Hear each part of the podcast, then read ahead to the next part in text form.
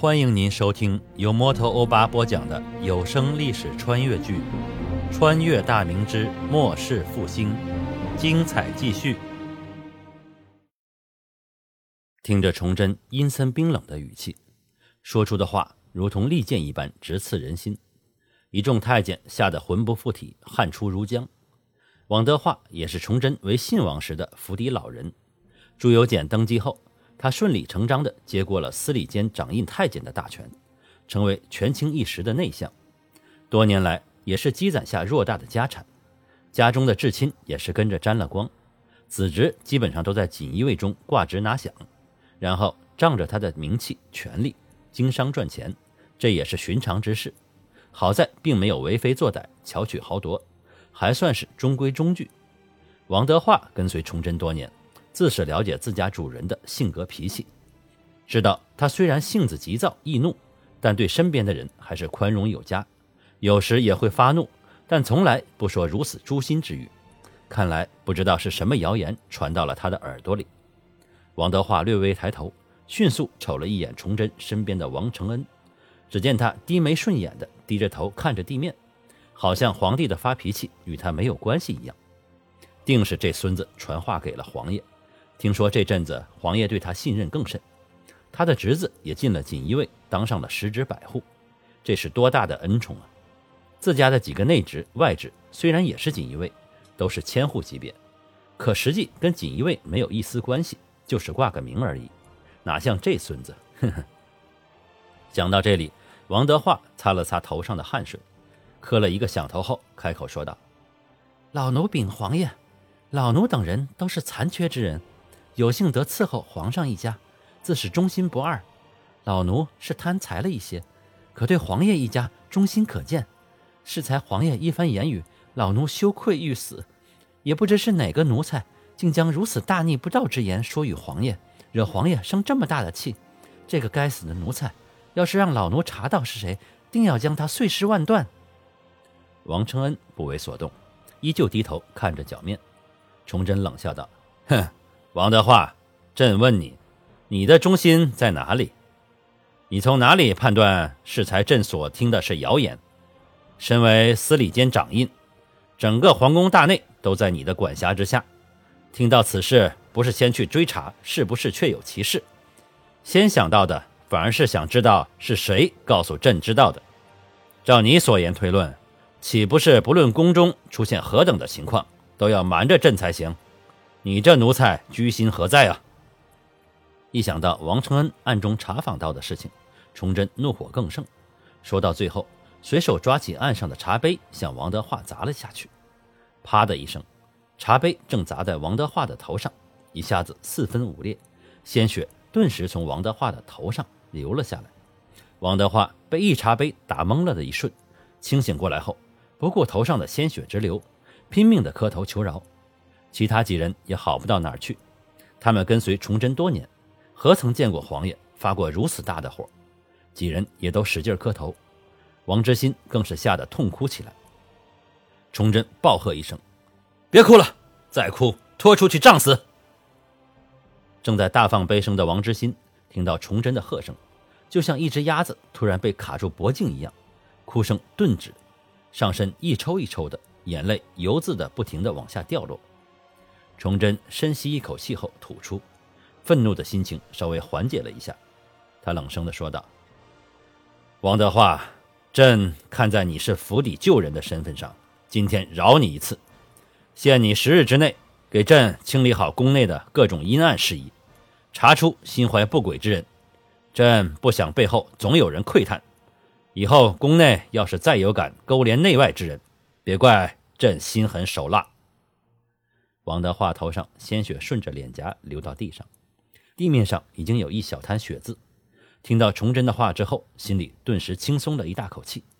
本以为这次皇爷盛怒之下会把自己打发去守皇陵，那自己和家人多年来的富贵立马就会烟消云散。墙倒众人推，宫里有的是羡慕和妒忌自己的人，一旦有机会会把自家抹得一干二净。他暗自下决心，这次不管牵扯到谁。都不会留一丝情面，一定不能失去皇爷的信任。他咚咚地磕了几个响头后，好叫皇爷得知老奴定会办好差事，好让皇爷安心。崇祯冷哼一声：“哼，朕不听口号，朕要结果。滚起来，站一边去。”王德化磕了个头，乖乖的站起身，弯着腰避到一边，看着还有地上跪着的几人，崇祯接着喝道：“王之心，你以为你装出个可怜样来，朕就会心软放过你吗？朕知道，这宫中里论起贪财，你王之心说第二，别人不敢说第一。你什么银子都敢要，谁的银子也敢收。朕听说，朕登基数年来，你攒下的银子几十万两之多。”到底是真是假？王之心抽泣着回道：“回回皇爷的话，老奴这辈子不喜欢别的，就喜欢银子。这些年下来，老奴家中亲眷做些营生，挣点银子孝敬老奴以外，老奴确实收了不少不该收的银子。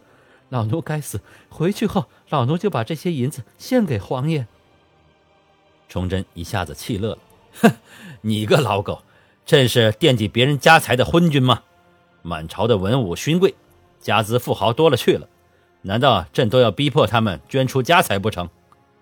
以前的事儿，朕暂且不追究。朕虽然穷，但也不会强人所难。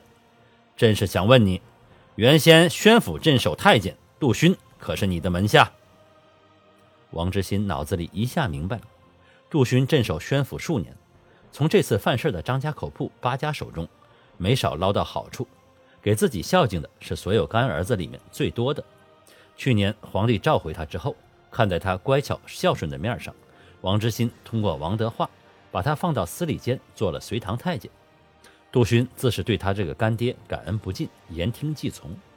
刚才当着朝臣没说此事，原来皇爷这是怕家丑外扬。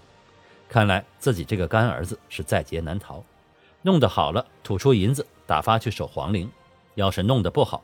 就是人才俱亡的下场。心思电转之间，王之心已经把前因后果想了个通透。他磕了个头，起身回道：“回皇爷，杜勋却是老奴门下。老奴当初看着他聪明伶俐，待人处事也算说得过去，这才收他为义子。他在宣府镇镇守数年，期间倒也不忘给老奴送上年节之礼。平日无甚往来。去年皇爷将他召回，正好司礼监随堂太监缺额。”掌印太监看他文笔娴熟，奇才可用，这才把他放入司礼监听差。皇爷，杜勋也是您的奴才，他要是干犯国法，老奴回去就将其打杀。一边站着的王德化冲着他怒目而视，恨不得一脚踹死这个老东西。要不是你这个老狗带着杜勋给咱家送了两万两银子，咱家能让他进司礼监吗？你这回是把屎盆子扣到咱家头上。咱家和你没完！崇祯冷笑一声：“哼，锦衣卫这时候已将其家产抄没了，这种吃里扒外的奴才留之何用？朕遣其镇守九边重镇，为的就是监视当地的官员将领，以防身怀异心之人。没想到其竟然与之同流合污。王知信，你带人去司礼监将其拿下，立即杖毙，你监刑。”王德化一干人等暗自打了个冷战，亲手拿下干儿子，并亲自看着他被杖毙，这王之心的威望一下子就没了。以后谁还敢投靠于他？王之心自是明白其中道理，但此时已顾不得许多，先保全自家再说。等事情了了，自家就会向皇爷求去天津养老。这么多年贪下的钱财，做个富家翁那是绰绰有余。宫里已经待不下去了。还不如趁着皇爷没有赶尽杀绝，及早脱身。他二话不说，磕头站起身来，弯着腰退出了大殿，吩咐小黄门叫上几个行刑太监，直奔司礼监而去。王之心走后，崇祯看了一眼还跪着的曹化淳、高启潜、刘高几人。大明境内动荡不安，传言朱家的江山有倾覆之危，宫里的一些奴才也就起了别样的心思。朕告诉尔等。只要还有朕在，大明就不会亡。谁要是再有小心思，被朕查知，朕诛他九族。滚出去办差吧！王德化等人几乎是连滚带爬出了昭仁殿，心下都是告诫自己：以前那些烂事说啥也不能再干了，保住眼前的富贵就行。谁再想打听宫里的消息，那就是自己的仇人，定与他不死不休。几日后，快马将圣旨送达孙承宗处，随着一声令下，宣府镇总督衙门的广场上，天天杀的是人头滚滚，围观的人群如同赶集一般。连续几日之后，几百颗人头落地，随后一批批案犯的官眷，在官差的押送下南下去了岭南以及琼州。至于路上是不是病饿而死，抵达之后是不是水土不服而亡，那就是天意了。他们风风光光作威作福的时候，恐怕做梦都想不到会有今天。至于超墨的银两，崇祯给孙承宗留下了三十万两，要求他和朱之冯效仿孙传庭之举。在宣府开荒屯田、练兵保民、招募新兵、补发积欠士兵的粮饷，着把使用忠心报国、正直敢战之士，全面革除宣府镇旧有的弊病，清理军中的害群之马，打造一支军纪严明、听从指挥的强军。但凡有阴奉阳违或者串联对抗上令者，孙承宗有权将其斩杀。给孙承宗的密信中，崇祯要求他派人看好所有赃物。封存所有涉案的店铺，掌柜伙计每日要向当地官府报备，等候一家名叫四海的商行前往接收这批物资和人员。这批庞大的物资价值不凡，到了四海商行可以直接使用这批物资交易，省下了大批的银子。崇祯也不用再往商行里注资了，单单这批物资出手后，四海商行的本金就不再短缺了。感谢您收听由摩托欧巴播讲的历史穿越剧《穿越大明之末世复兴》，欢迎加入我的八分圈，下集精彩继续。